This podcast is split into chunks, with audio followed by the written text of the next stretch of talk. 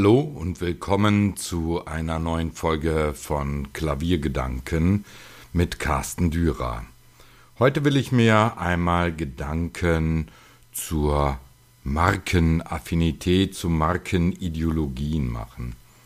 Es gibt sie, die Marken, die auch in der weniger klavieraffinen Bevölkerung jeder zu kennen scheint. Woran das liegt? Nun sicherlich nicht zum einen äh, allein aufgrund der Qualität, sondern es ist die Präsenz der bestimmten Marken auch auf den Konzertbühnen oder in den Medien. Wenn beispielsweise im Fernsehen eine bestimmte Sendung, und ich meine nun nicht ein klassisches Konzert, das da wiedergegeben wird, mit einem akustischen Tasteninstrument bestückt ist und es eine bestimmte Marke ist, dann schauen unbewusst Millionen Zuschauer immer wieder auf diese Marke. Das macht natürlich eine immense Breitenwirkung auch aus. Doch diese Zuschauer sind in der Regel eigentlich nicht diejenigen, die nun auch in ein Klavierfachgeschäft laufen, um ein Instrument zu kaufen. Aber wenn sie es dann tun, erinnern sie sich unbewusst an eine Marke, deren Namen sie schon einmal irgendwo wahrgenommen haben. Doch das hat ja noch nichts mit einer Markenideologie zu tun. Vielmehr ist es so, nachdem, nach, äh, nachdem äh, im Zweiten Weltkrieg fast alle europäischen Fabriken für Klaviere und Flügel zerstört waren, konnte eine Marke sofort wieder Konzertflügel liefern. Steinway Sons mit ihrem Werk in den USA nämlich. Zudem hatte dieses Unternehmen natürlich frühzeitig erkannt, wie wichtig es ist, bekannte Pianisten an sich zu binden. So war das moderne Endorsement auch im Klavierbereich geboren, denn Steinway hatte Pianisten wie Rachmaninow, Arthur Rubinstein und viele andere mit seinen Instrumenten unterstützt, als diese auf ausgreifende Touren in den USA unterwegs waren. Diese Marke war ein Inbegriff für die Konzertpianisten geworden.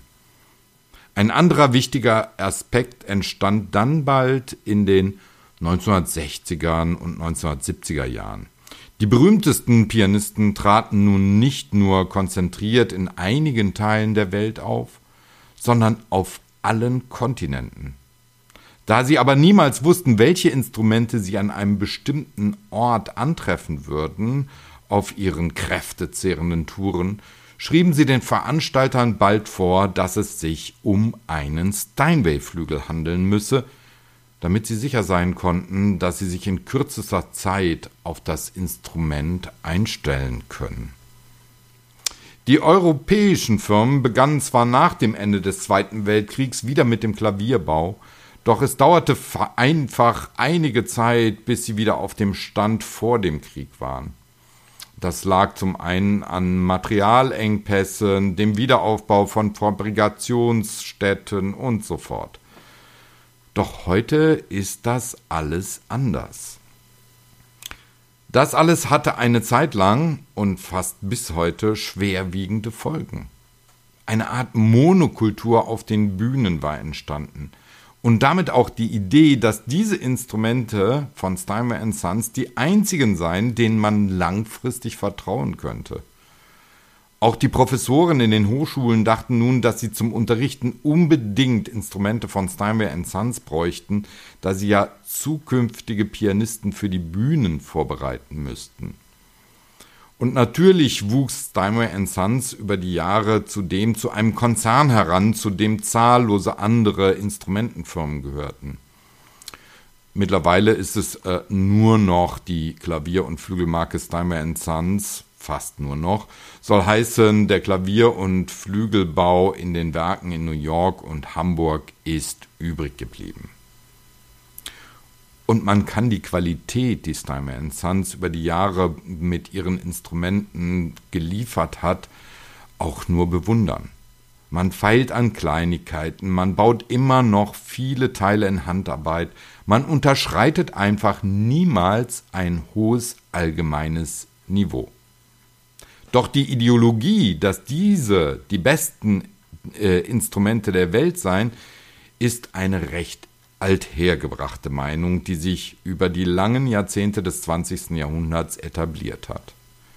Mittlerweile ist sie einfach falsch.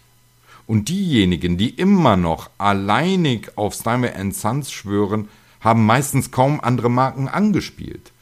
Gerade im Konzertflügelsektor sind mittlerweile viele andere Firmen bautechnisch und vor allem auch klanglich und in der Spielweise zumindest auf demselben Niveau. Sei es Bösendorfer, sei es äh, Steingräber und Söhne, sei es Bechstein, Yamaha, Kabay oder Fazioli, um hier nur einige zu nennen. All diese haben nun mittlerweile auch erkannt, dass es nicht ausreicht zu versuchen, an einen Steinway Sons Flügel heranzukommen, sondern sich auf ihre eigenen Spezifikationen, vor allem im Klang, heranzutasten gewagt.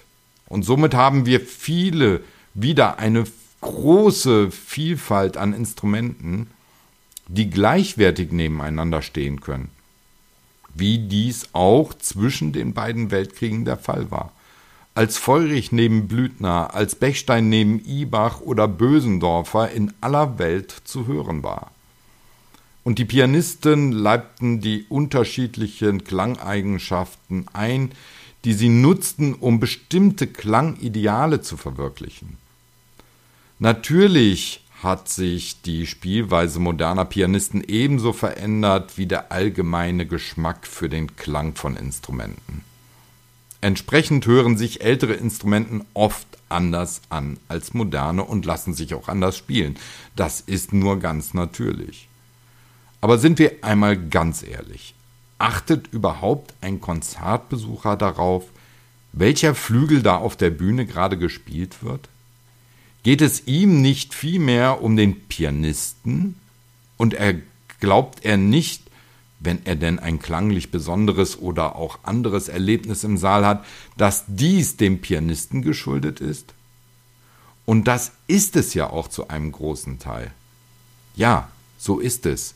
Denn oftmals, wenn man zum Beispiel bei Wettbewerben Zeuge ist, hört sich derselbe Flügel unter den Fingern unterschiedlicher Pianisten vollkommen anders an.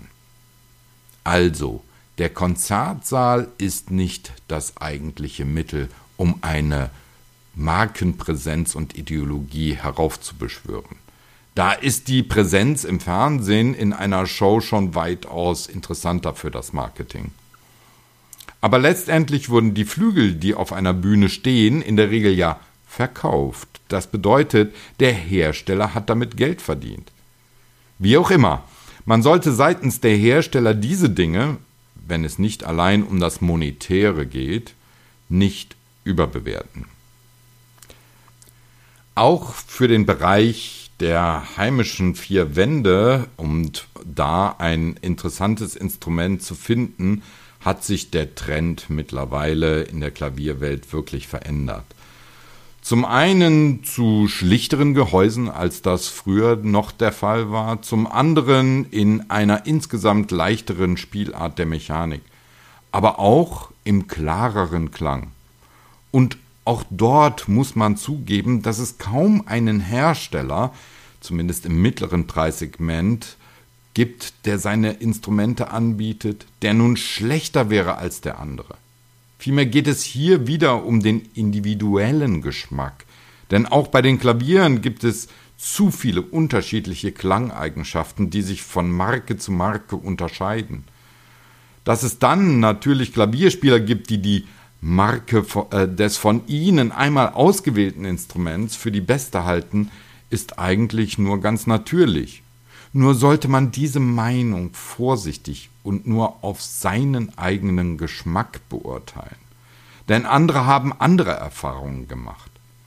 Und je mehr Handarbeit in einem Instrument steckt, umso unterschiedlicher fallen die Instrumente auch bei demselben Modell aus.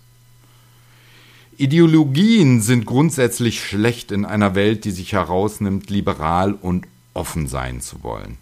Das gilt für jeden Bereich des Lebens, denn Ideologien führen schnell auch zu orthodoxen Meinungen, die andere nicht mehr gelten lassen und komplett ausschließen.